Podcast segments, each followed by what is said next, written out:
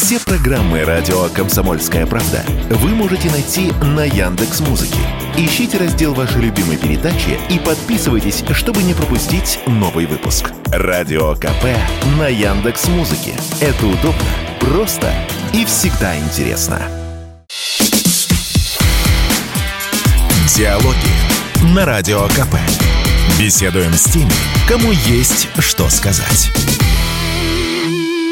У микрофона Владимир Варсобин. У нас в гостях Александр Малькевич, журналист и председатель Координационного совета по развитию и интеграции новых регионов при Общественной палате. У Александра э, богатая биография. Я хотел бы начать, конечно, с истоков, но так как вы приехали сейчас с э, так называемых новых территориях... А, Возвращенных и... регионов. Ой, сейчас кто как это не называет. И вы вот сопредседатель Координационного совета по развитию и интеграции новых регионов при Общественной палате. Ну и вообще, как как там сейчас? Вот у нас мы, мы и так об этих о новых регионах э, не шибко вспоминаем в нашей мирной, спокойной, сытой, замечу, жизни. А сейчас еще новогодние праздники. И такое ощущение, что людям вообще не до этого. Как вообще это все, как там вообще ситуация? И вот это инертно, спокойное, сытое состояние остальной России, как там воспринимается? Ну, еще раз, да, добрый день. Что касается регионов и информации вокруг них. Недавняя прямая линия президента Путина, как оказалось, 75% жителей Украины так или иначе смотрели выступление нашего президента, национального лидера, и их очень травмировали те пассажи, которые как раз касались возвращенных регионов, то есть наших вот этих исконно русских земель, которые воссоединились со страной, потому что прозвучало два очень обидных и больных, болезненных там, для Зеленского момента. Президент озвучил, что триллионы рублей вкладываются и будут вкладываться в развитие новых субъектов Российской Федерации, и что они уже даже в том состоянии прифронтовом 170 миллиардов принесли в бюджет России в виде разного рода там поступлений, включая налоги. И тогда люди, находящиеся в реально гибнущем городе Херсон, начинают сидеть и мучительно чесать репу и говорить, ну, что же такое происходит. То есть, вот там, значит, за рекой стройка, возрождение, какая-то финансовая активность, деньги крутятся как снаружи, так и извне, а мы там даже воду там, чуть ли не в Днепре вынуждены собирать. И вот это вот очень сильно и возымело пропагандистский эффект на территории Украины заявление нашего президента. Ну, а если говорить конкретно, то это так все и происходит. Потому что э, заасфальтированный этот прекрасный проезд в Крым из Ростова, дороги делаются во всех городах, причем люди честно признают, что это с 91 года, в общем-то, все эти работы происходят впервые. Школы, больницы, Музей краеведческий это здорово. Да. Это, в принципе, нам это часто и показывают по телевизору. Я просто вчера созвонился, так получилось. С, я неожиданно моя знакомая оказалась в Донецке вчера. Так. Вот, для, для, к моему ужасу. И она возит оттуда семью, оставшуюся там, угу. теток и так далее. Это он мне рассказывает о ситуации в Донецке, о атмосфере в Донецке. Там, говорит, прилеты каждый день. Это верно. Там, говорит, нет воды, перебой с электричеством. И вот ту благостную картинку, которую... Давайте все-таки мы вернемся Давайте к реальности. Разобьем. Нет, да. смотрите, Владимир, хорошо. Значит, понятно, что все, что касается городов, а в данном случае самый большой из них Донецк, которые находятся в зоне огневого поражения врага, подобные ремонтные работы минимизированы. И это понятно почему. Но при этом даже в Горловке, вообще абсолютно такой прифронтовой, асфальтирование улиц все равно ведется, чтобы значит, людям жилось чуть более комфортно. И, кстати, в Донецке ведь фактически уже готов к сдаче шикарный совершенно перинатальный центр имени Владимира Кирилловича Чайки – но при этом, да, Донецк обстреливают, да, там опасно находиться на улицах, хотя люди при этом в теплое время там даже на открытых террасах сидели и кальяны курили, потому что такой такой. А рационально ли вообще строить такие большие объекты и, простите, э, э, в прифронтовых асфальтировать при прифронтовых поселках э, дороги, ведь, а, ну, э, во-первых, э, если будет территориальный центр, то там будут люди, то есть там будут роженицы, там будут дети, а это, значит, подвергать не, не риску, не легче их надо вывозить оттуда. Из Горловки вообще всех вывести. И, в большом счете, не рисковать людьми, а строить прекрасные центры для того, чтобы показать картинку, рискуя при этом вообще-то, ну, это, по-моему, странновато. Володь, смотрите, там с 2014 года люди встречаются, влюбляются, женятся и рожают детей. Ведь в Донецке есть роддом, потрясающий совершенно, с удивительным коллективом и просто великой женщиной с характерной времени и вызовом фамилии Железная. Да, главный акушер ДНР. И там люди знают, как в таких условиях постараться это сделать максимально безопасно, включая там и подземные родильные залы и какие-то безопасные зоны, где можно экстренно принять роды у человека. Я считаю, что в данном случае Россия ну, скажем так, инвестирует вдаль. То есть, э, очевидно, что есть военные планы э, развития специальной военной операции, которые позволяют Э, вести вот такие стройки с прицелом на перспективу. Значит, что касается того, как воспринимает э, Россия происходящее в новых регионах и как воспринимают жители новых регионов, все. На мой взгляд, у нас все-таки э, однобокая подача информации здесь. Вот вы говорите, что рассказывается о стройках, но мне кажется, во-первых, это делается мало, а во-вторых, это делается в формате пресс-релиза. Э, то есть без какого-то такого личностного погружения. А в формате пресс-релиза это, кстати, зачастую дает обратный эффект, потому что, ну, если среднестатистический житель российской глубинки, ему там говорят, вот, там тысячи километров заасфальтированы, там в Херсонской, Запорожской областях построено, т д д д д д д то человек недоумевает, зачем все это делается. Почему не у нас? Почему та, да. Потом такие же вопросы э, резонные ваши, что а вот там же обстреливают. Обстреливают не везде.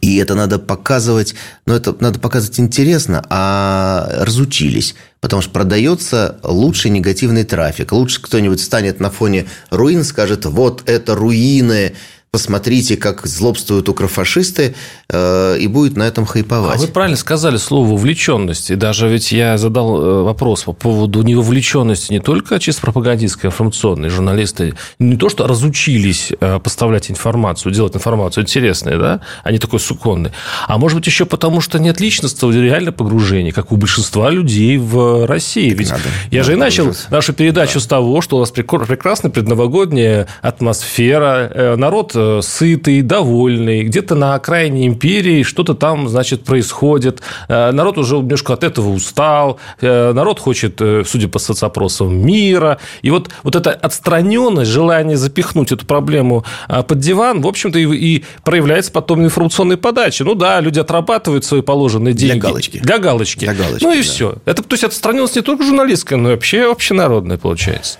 А, есть такая проблема.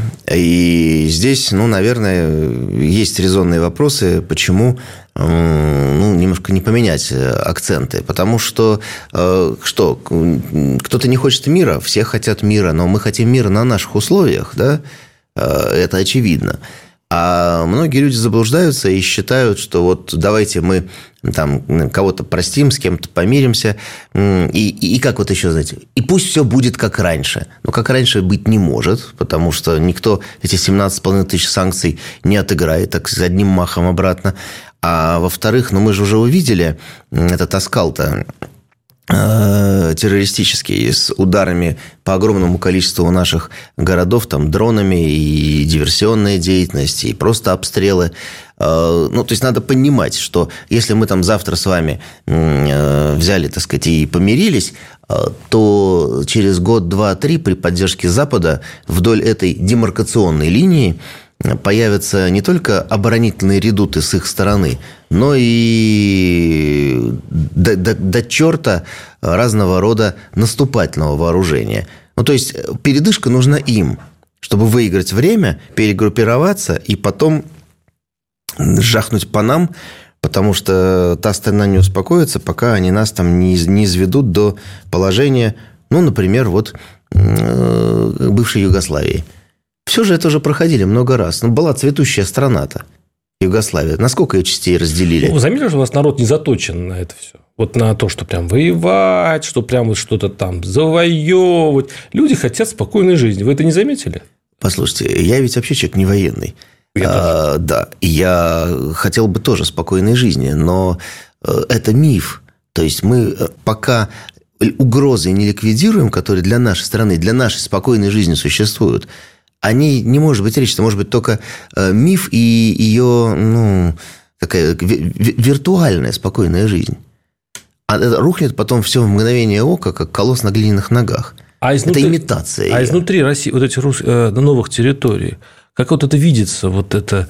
Я просто вот на вашем месте сидел Захар Прилепин, я у него буквально позавчера спрашивал, вот пытал практически, что такое победа? Вот что, вот итоги итог. Захар говорит о полной капитуляции, э, значит, о том, что ну, вообще все, то есть практически все это под Россией и так далее.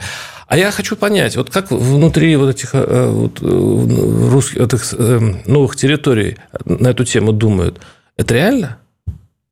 Полная капитуляция. Полная капитуляция, взятие Одессы, а, Харькова и так далее. Вот прям, вот прям чтобы вот прям полная победа. Это вот изнутри. Ладно, мы, мы, сейчас, мы хотим, у нас хотелок-то много здесь всяких. А вот изнутри как это видится?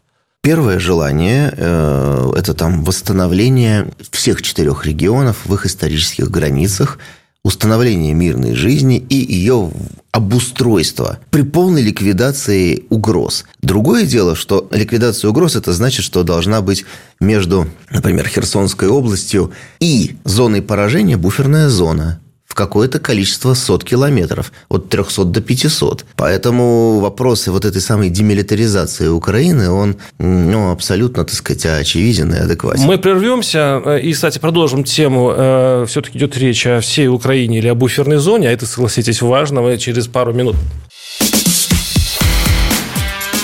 Диалоги на Радио КП. Беседуем с теми, кому есть что сказать.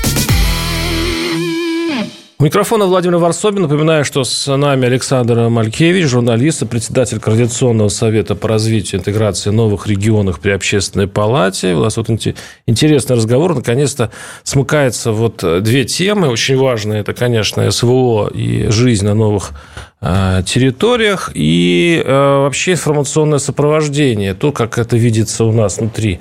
А, и вот Александр, он, кстати говоря, находится сейчас между, да, то есть вы, вы здесь уже, у вас побывка уже заканчивается, вы снова возвращаетесь. Да туда. И вот мы говорим, как изнутри вот этих территорий э, видится вот конечная победа. Вот у нас действительно у нас есть горячие головы, которые хотят полной а, значит, капитуляцию Украины, ну, наверное, с границы, с будущей российской границы где-то подо Львовом.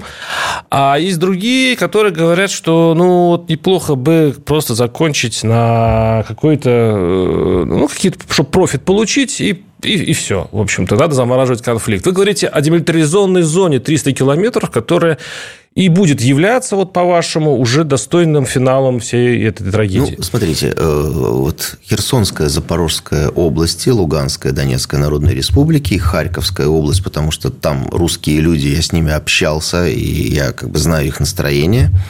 А, но это такая программа минимум. Что касается демилитаризованной зоны, ну, э, если буферная зона плохие слова, плохие определения, потому что это какая-то должна быть выжженная э, земля – Э, в идеале в Киеве должно быть нормальное, э, национально ориентированное, человеколюбивое правительство, которое ну, будет заниматься обустройством страны. Суверенное? Ну, хотелось бы, чтобы оно было... Ну, сейчас-то оно не суверенно, и все эти годы не суверенно. Там э, был олигархическо-коррупционный режим, потому что я помню э, свои ощущения, когда я в прошлом году, вот в июне, оказался в Херсоне, э, мы ехали там по городу, разбитые дороги, какое-то все побитое, и я, как ну, впервые оказавшись, говорю, о, знаешь, следы войны, я понимаю, вот тут разбили дорогу. Они говорят, да что вы, Александр, здесь ничего не было. Угу. Эта дорога, вот она вот все эти годы, вот она такая. И, и, и заброшенные какие-то там здания с выбитыми там окнами, бойницами, никто по ним не стрелял тогда. Это вот просто запустение, в котором находилась ну, практически вся страна. Мне кажется, там только Киев и Львов, в общем, как-то и пытались расцветать немножко путем ограбления всей страны. Э, поэтому мирная, нейтральная Украина с кучей прописанных гарантий, да, наверное, это был бы хороший вариант. Но не вот такие вот истории, как сейчас все вспоминают, там Гельмут Коль когда-то тоже пообещал, когда Германия объединялась, что да. ракеты не будут направлены на восток, сказал. Он вообще много чего, э, как в известной цитате, чего не скажешь в шутейном разговоре. Ну, куда ты эти слова-то подошьешь? Нет никаких соглашений, договоров, хотя и они, в общем-то, расторгаются, и на них тоже э, можно положить. Э, значит, по поводу э, людей, живущих по всей нашей стране, которые считают, что это все их как бы не касается. Я в свое время очень много посмотрел художественных фильмов, которые были э, сняты условно югославскими кинематографистами э, в первые годы после того, как страна стала распадаться, гражданская война и все. Это страшное, так сказать, кино, очень отрезвляющее. Я просто еще раз хочу напомнить, что вот там в один момент как-то раз и пошла эта цепная реакция. Была сильная, процветающая страна, мы знаем эти фотографии, Бростита принимали американские президенты, он сидел там в развалочку, курил сигару э, в овальном кабинете э, и так далее.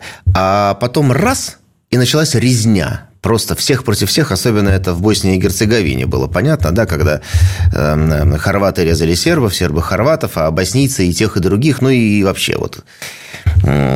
И сколько их там сейчас, э, насколько стран распалось, мы даже не сосчитаем. Потому что потом еще вот отцепили Косово, да, раздробили Сербию, значит, Сербию, Черногорию. В Боснии и Герцеговине там еще внутри Республика Сербская, ну и далее, и так далее. Там Македония, Словения, Хорватия. Ну, а им нравится быть отдельными? А, Хорваты, македонцы, вы им предложите опять заново? Ну, Я просто да. напоминаю, что вот как это все произошло, да, и с да. какой кровью, и с каким да. количеством угу. жертв. И аналогичный сценарий в отношении нас существует. И поэтому человек, который сейчас там сидит э, где-нибудь в очень-очень дальней российской глубинке, как ему кажется, считает, что это все где-то там далеко и не про него, может потом неожиданно оказаться в каком-то эпицентре. Э, к сожалению, вот резни, сопряженной с гражданской войной, инспирированной извне. Вот и все. И поэтому... Ударь, уд, лучше ударь первым, а то ударят тебя. Ну, в общем, да. Вы, кстати, ну, почему-то кто-то пытается ну, в, в эту мысль вложить э, ну, негативную коннотацию. Ну, если ты не ударишь первым, то тебя ударят, а и дальше ты будешь сбит с ног, э, ошарашен, и тебя добьют. И нету мира розовых пони, он не существует. Это вот те выдумки, которые нам много лет рассказывали э, значит, разные деятели. В суде истории обычно, э, суд истории обычно приговаривает и делает виновных тех, обычно, это не говорит, что всегда, обычно тех, кто ударил первым. Ну, вопрос спорный. У тех, у кого в руках э, медиамашина, платформа для распространения этого, посмотрите на этот вот сияющий град на холме, олицетворяемый Соединенными Штатами Америки. Да, они безостановочно там лупят во все стороны первыми и считают себя абсолютно правыми. Хотя э, почти всегда это вообще никакого отношения э, к сфере и какой, жизненных какой, интересов и какой не в итоге будет э, вердикт суда истории над ними? Э, такой, какой они сами напишут. Думаете? Ну, пока получается так. Или вы хотите сказать, там, через 200-300 лет? А вас это не волнует?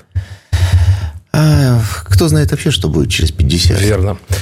Верно. А скажи, а вот э, я всегда, э, ну, как бы часто возникает такой вопрос, глядя на то, что там как проводится мобилизация в Украине, как там хватают на улицах и так далее. И такое всегда ощущение, и потом Херсон, да, э, который, в общем-то, находится практически в серой зоне, и там тяжело там живется.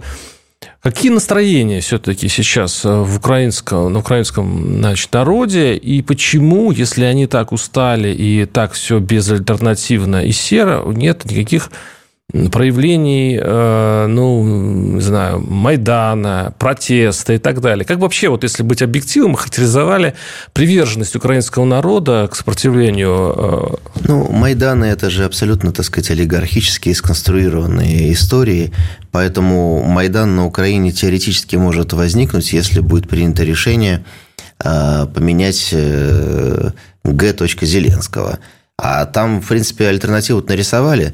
С одной стороны, это генералитет, с другой стороны, там некие, так сказать, условные либералы, там, а Арестович, надо добавить, там, признанный там, э, этим самым там, экстремистом. А настроение народа какие?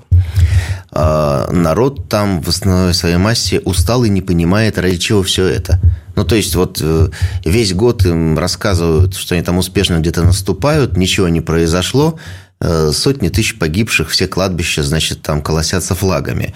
А, ну, это же должно быть во имя чего-то, да? Но нет ничего просто, ну, никакого объяснения. Более того, если мы с вами про информационно-пропагандистские штуки, то а где дети украинской элиты на фронте? Где представители украинской элиты сами на фронте?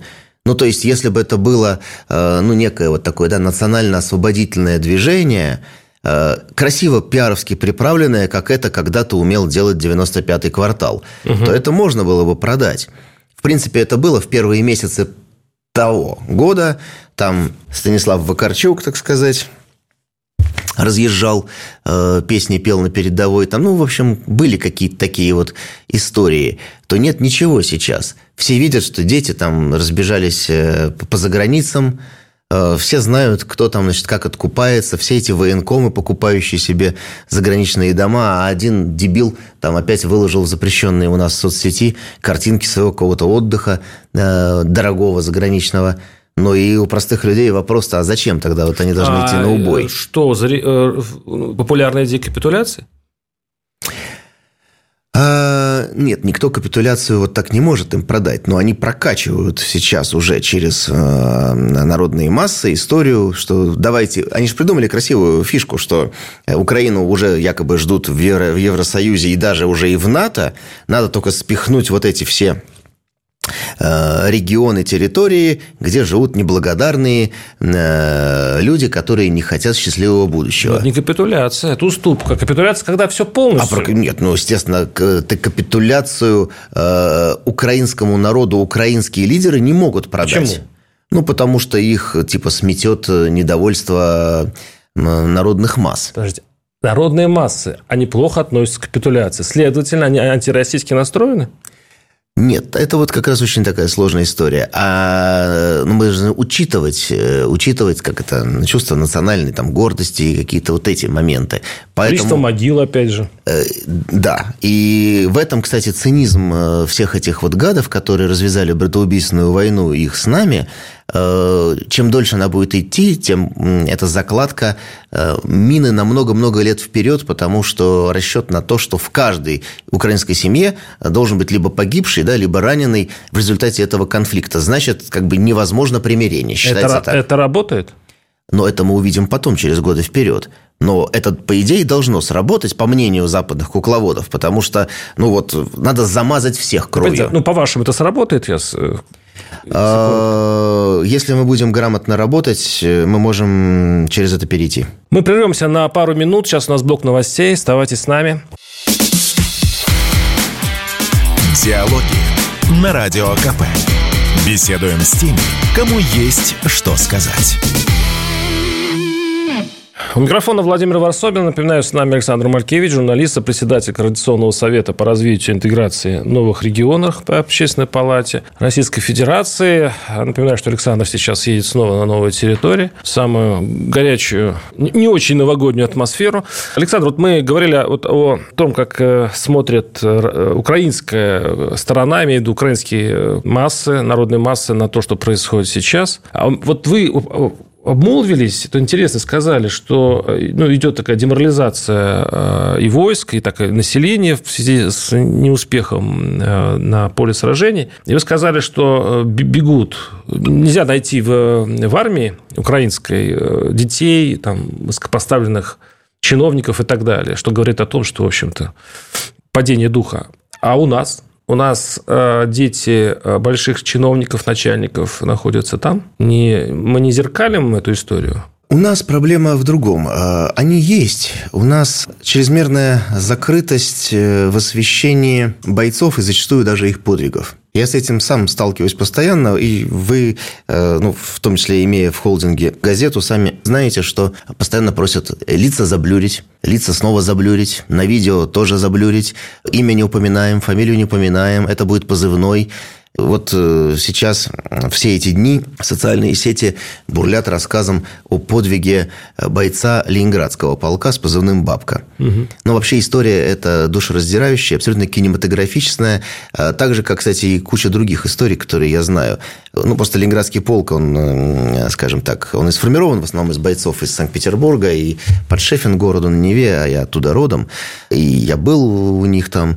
Он э, был ранен при выполнении боевого задания, там взяли опорный пункт, и 10 дней выбирался раненый к своим, и из этих дней он 5 провел вместе с тяжело раненым бойцом ВСУ. И они, в общем, там выживали вместе, ели снег, Боец ВСУ его перевязал и умер. При этом со стороны ВСУшников не было ни единой попытки вызволить своего раненого. Наши пытались пробраться, но постоянные были обстрелы. И в итоге, когда ну, вот, не осталось, сказать, ни одной живой души рядом, этот Алексей с позывным «Бабка» выполз просто на руках, дополз до своих в итоге. Он в госпитале находится. И, повторю, таких историй десятки. Они все раскручиваются через интернет только. То есть нет э, таких, вот простите уж меня, как за мой, может быть, некорректное сравнение, но есть ряд историй, э, которые могли бы стать темами в программе условного Малахова. Потому что там вот есть вот все вот такое, знаете, говорит, а сейчас в студию приглашаем брата, а сейчас ходит жена, а вот девушка. То есть, вот, пожалуйста, вы это продавайте для широких масс. Их множество. В прошлом году у меня одна из медиа-волонтеров, которая работала в Запорожской области, потом в ДНР переехала.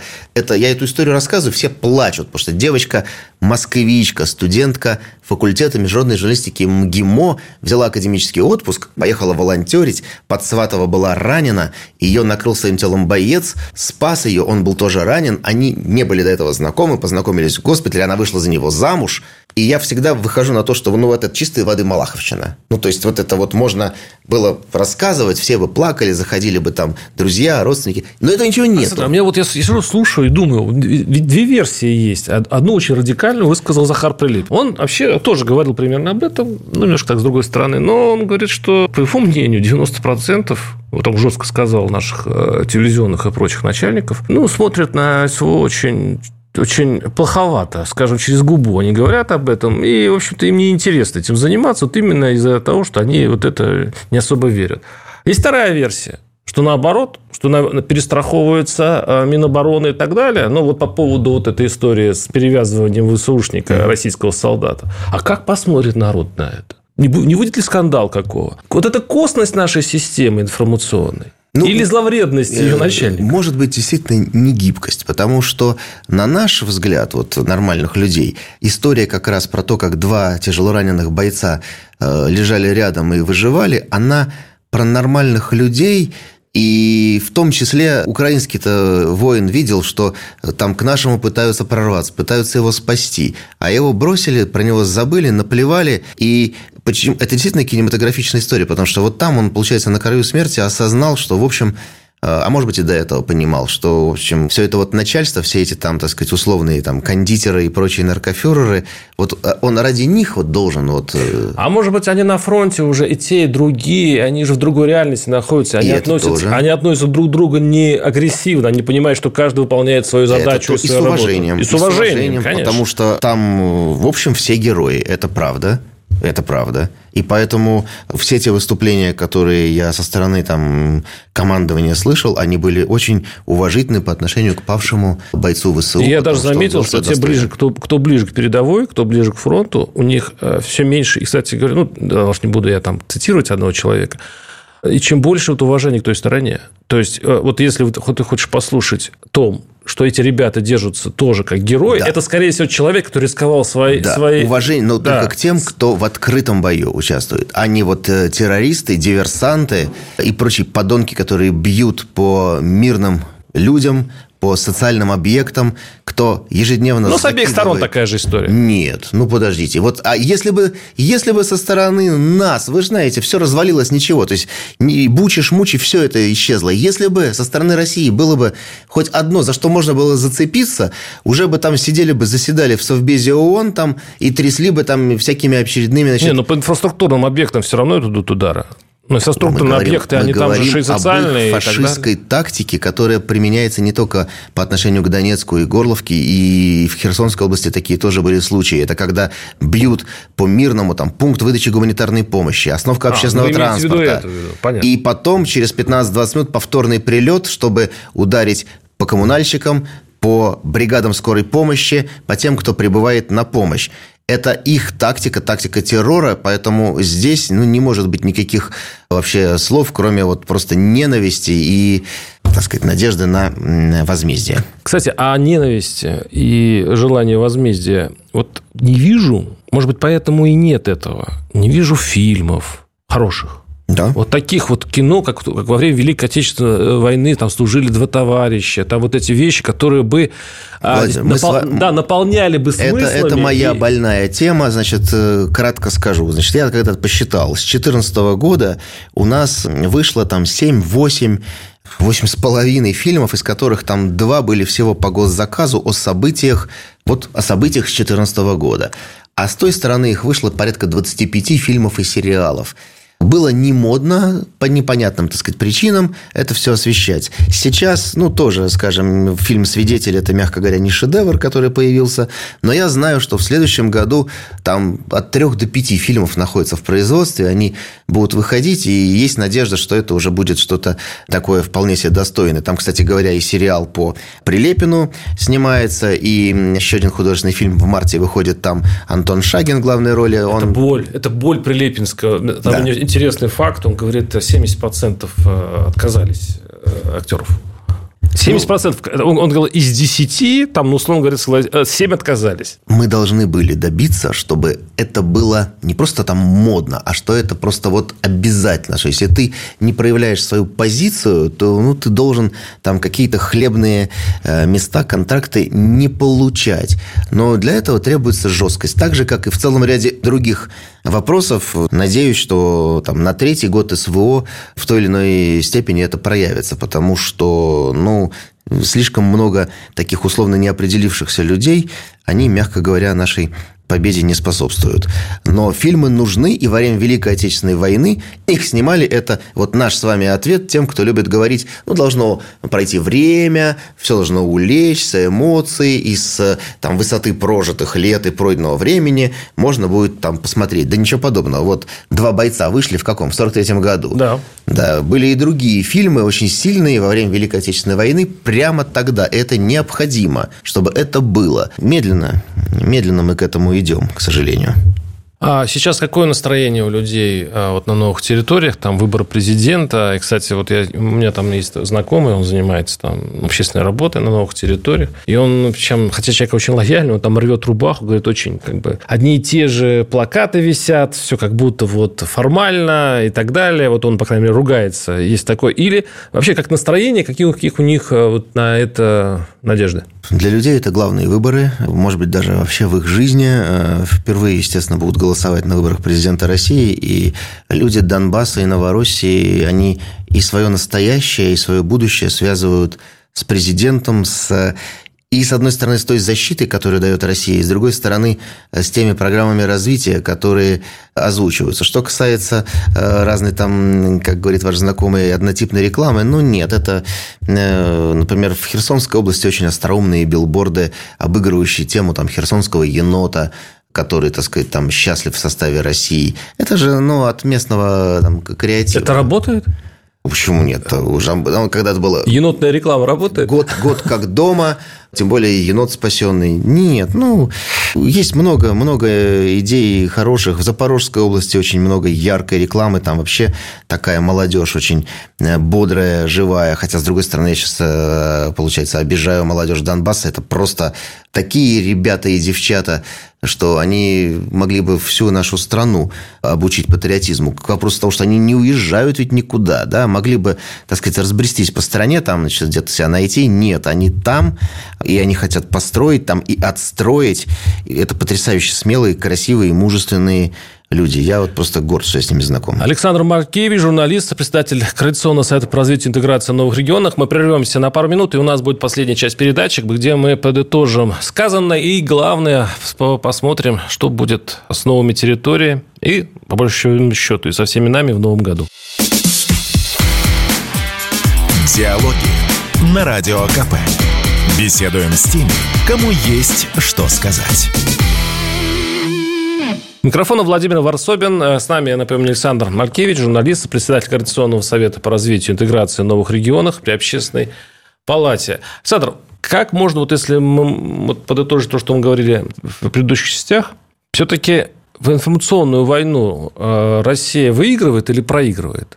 Мы очень сильно прибавили. Так получается, что весной 22 года эм, мы были не очень готовы к тем мощностям, которые окажутся у противника. Ну, там сколько говорилось про эти ЦИПСО, ЦИПСО, да, Центры информационно-психологических спецопераций, их несколько на Украине было, они были подготовлены к ведению информационных наступательных операций. Мы сначала учились обороняться, но сейчас будем переходить к информационным э, контратакам. Плюс ко всему, э, не все были у нас в стране готовы к тому, что и платформы все, и площадки тоже не наши. Да, мы начали, так сказать, там блокировать отдельные там социальные сети, но у нас целый ряд структур и людей э, безальтернативно там жили, хранили свои данные, вели свои аккаунты, и поэтому, да, такой был эффект 1941 года. Сейчас э, ситуация получше, и мы же видим, что если играть в долгую, то все начинают на Западе на том же э, видеть, что правда-то на нашей стороне. То есть вся эта вот сколько там месяцев с этой бучей носились, все это все куда-то утекло. Ну, то есть не смогли эту выдуманную историю хоть как-то, так сказать, там, легитимизировать и доказать э, наши противники. Э, поэтому будет получше, просто мы должны быть, ну, пожестче и, и, и пободрее. Но я, видите, здесь к концу нашей беседы скатываюсь в какие-то жесткие заявления, совсем не э, предновогодние, но я считаю, что если ты хочешь победить, то нужно вести себя, ну, сообразно тем военным действиям, которые ведутся в отношении тебя. Э, вот смотрите, история, которая касается и меня, и вас, потому что она затрагивает наших коллег. Это речь про военкоров, да, про Стешина и Ромуса Панькова, с которым мы вообще там 10 дней назад в Геническе проводили мероприятие в медиашколе, которую я там открыл. Мы же видим, что наши враги научились, надо это признать, э, вербовать дистанционно э, тех, кого можно назвать слабым звеном. Причем это ведь работает, к сожалению, вот в том числе и в истории с Владленом Татарским.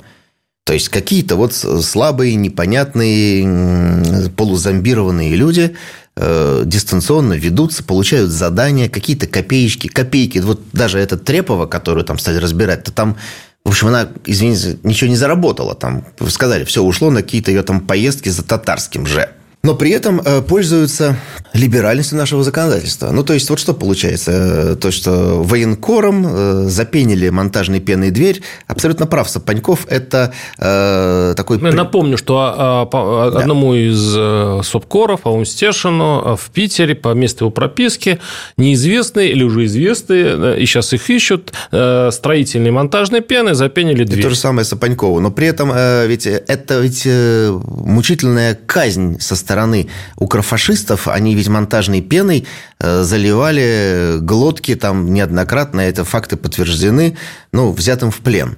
Поэтому это не просто вот, так сказать, а это такой, так сказать, с, под, угу. с подтекстом история. Но поскольку задержаны несовершеннолетние, то дальше начинается вот эта история, а, ну это хулиганство, там хулиганство, там штраф, там как-то они могут от этого отделаться.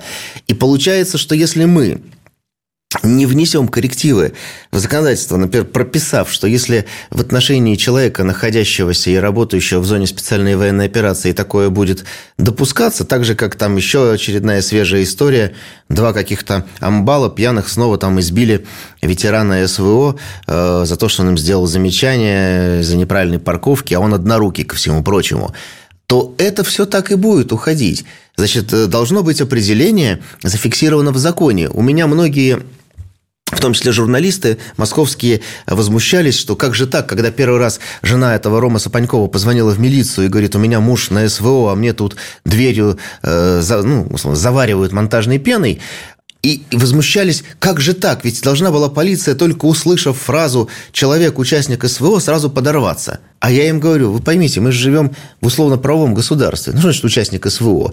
А какая-то вот бумажка есть, определение, справка. Тем более он не участник СВО, строго говоря, он же не воюет а он находится там с гуманитарной миссией, как волонтер, как журналист. Тут, то есть... То есть, смотрите, то есть отсутствие вовлеченности э, массово в, в СВО, нужно тогда уж закон или бумажка, по которым... То есть, если бы э, все были вовлечены, эти полицейские бы массово побежали бы извлекать несчастную женщину, потому что она супруга э, СВО, этого человека. Но при этом... А так как нет вовлеченности. Но я вам все равно, Володь, возражу, потому что они могли побежать, а потом э, так у нас завтра каждый скажет, что мы все там так или иначе какие-то участники СВО или там друг участника СВО. Это должно быть прописано, ну, в законе. Я в данном случае постоянно задаюсь вопросом, почему у нас на такой вот режим 24 на 7 не перешли наши законодатели. Нам достаточно много нужно поменять и подкорректировать. Э, в связи с э, специальной они, военной они, операцией. покладая руку, ужесточают законодательство. Не волнуйтесь, они все время заняты вот этим да, а, благородным речь, делом. речь да. не про ужесточение как раз, потому что массу моментов нужно э, приводить в соответствие с реалиями. Я же не про то, что там запретить, посадить, наказать, но то, что э, должно быть неповадно, если чтобы закрыть тему с вот этими даже несовершеннолетними будущими террористами или уже становящимися ими, должно быть неповадно. Значит, должно быть такое э, наказание, чтобы они ну, на, просто ну, на это не, не пошли. Когда в следующий раз кого-то будут там искушать за 10 тысяч рублей, он должен помнить историю предыдущего, который так огреб, что другим будет неповадно. А иначе это будет все продолжаться. В конце концов, Треповые же тоже сказали, ты отнеси статуэтку, передай. Завтра там человек может коробочку куда-то отнести, там еще что-то, у урны там оставить коробочку. Ну, с этим надо же бороться. Какой, по-вашему, будет э, следующий год? Вообще, э, ну, вроде бы идут движения такие сейчас, такая небольшая оттепель даже. То есть, э, дают э, условно или просто штрафуют тех, кто когда-то в чем-то там обвинялся в, в отрицании СВО и так далее. Тут а, там одному из ученых, по крайней мере. А, но есть, есть ожидание, что, наоборот, закрутит гайки. Как вы думаете, будет ситуация в следующем году? Я же здесь не про оттепель. Я бы как раз хотел, э, чтобы мы нормализовали целый ряд э, правовых актов, которые должны быть адекватны времени. Я, например, убежденный противник э, всех этих конкурсных процедур, то, что называется ФЗ-44-223, потому что у нас до сих пор, вы знаете, в ноябре и в декабре там асфальт кладут в снег – потому что только-только закончили эти все процедуры, отторговались. То есть лучший враг хорошего. У нас благими помыслами дорога вымощена совершенно не туда, куда нужно. А, вот это надо все менять, на мой взгляд. То есть не в плане вот там закрутить гайки, раскрутить гайки, а ну, посмотреть на те реалии, которые нас окружают и под них адаптировать в том числе и законодательство. Да, ну, нет, с ФЗ, конечно, понятно. Но там э, выделяют деньги к августу, потом торги э, не, не в январе, а вот к августу выделяют. Но если вы отмените ФЗ, вот даже на ваших новых территориях, ну, условно говоря, понимаю, о чем идет речь, там нужна стройка, нужно... Э, но ведь будут давать заказы своим, это ж коррупция расцветет. То есть, если ты будешь э, своему подрядчику, если не будет никаких конкурсов от чего, то Владимир, расцветет у нас в стране опыт то, что было Вы раньше. же понимаете, что сейчас при желании и в этих конкурсных процедурах... Конечно. Да, Но они их усложняют просто задачу. Вот, ну, они, они усложняют ее, знаете, это тем, кто не, неопытный. То есть, опытные профессиональные участники всех этих процедур, э, все у них хорошо. А как раз э, да вы тогда ужесточите контроль просто и смотрите, чтобы не было там аффилированных лиц, которые получают те или иные подряды. Так, иначе вот э, либо это будет по критерию наименьшей цены, и там какая-то Филькина контора, созданная позавчера с уставным капиталом 10 тысяч рублей, э, либо там тоже какая-то, так сказать... Ну, если... Понятно, что прогноз сделал неблагодарный, но каким вы видите следующий год для новых территорий?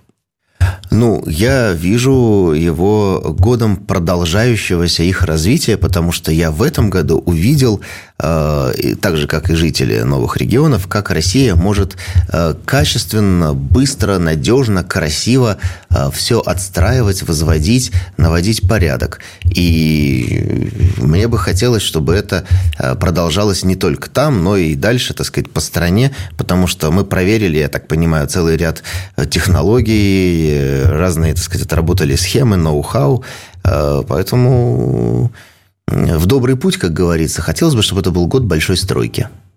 Александр Малькевич, журналист и председатель Координационного совета по развитию и интеграции новых регионов при Общественной палате России. Спасибо вам огромное за разговор. Диалоги на Радио КП.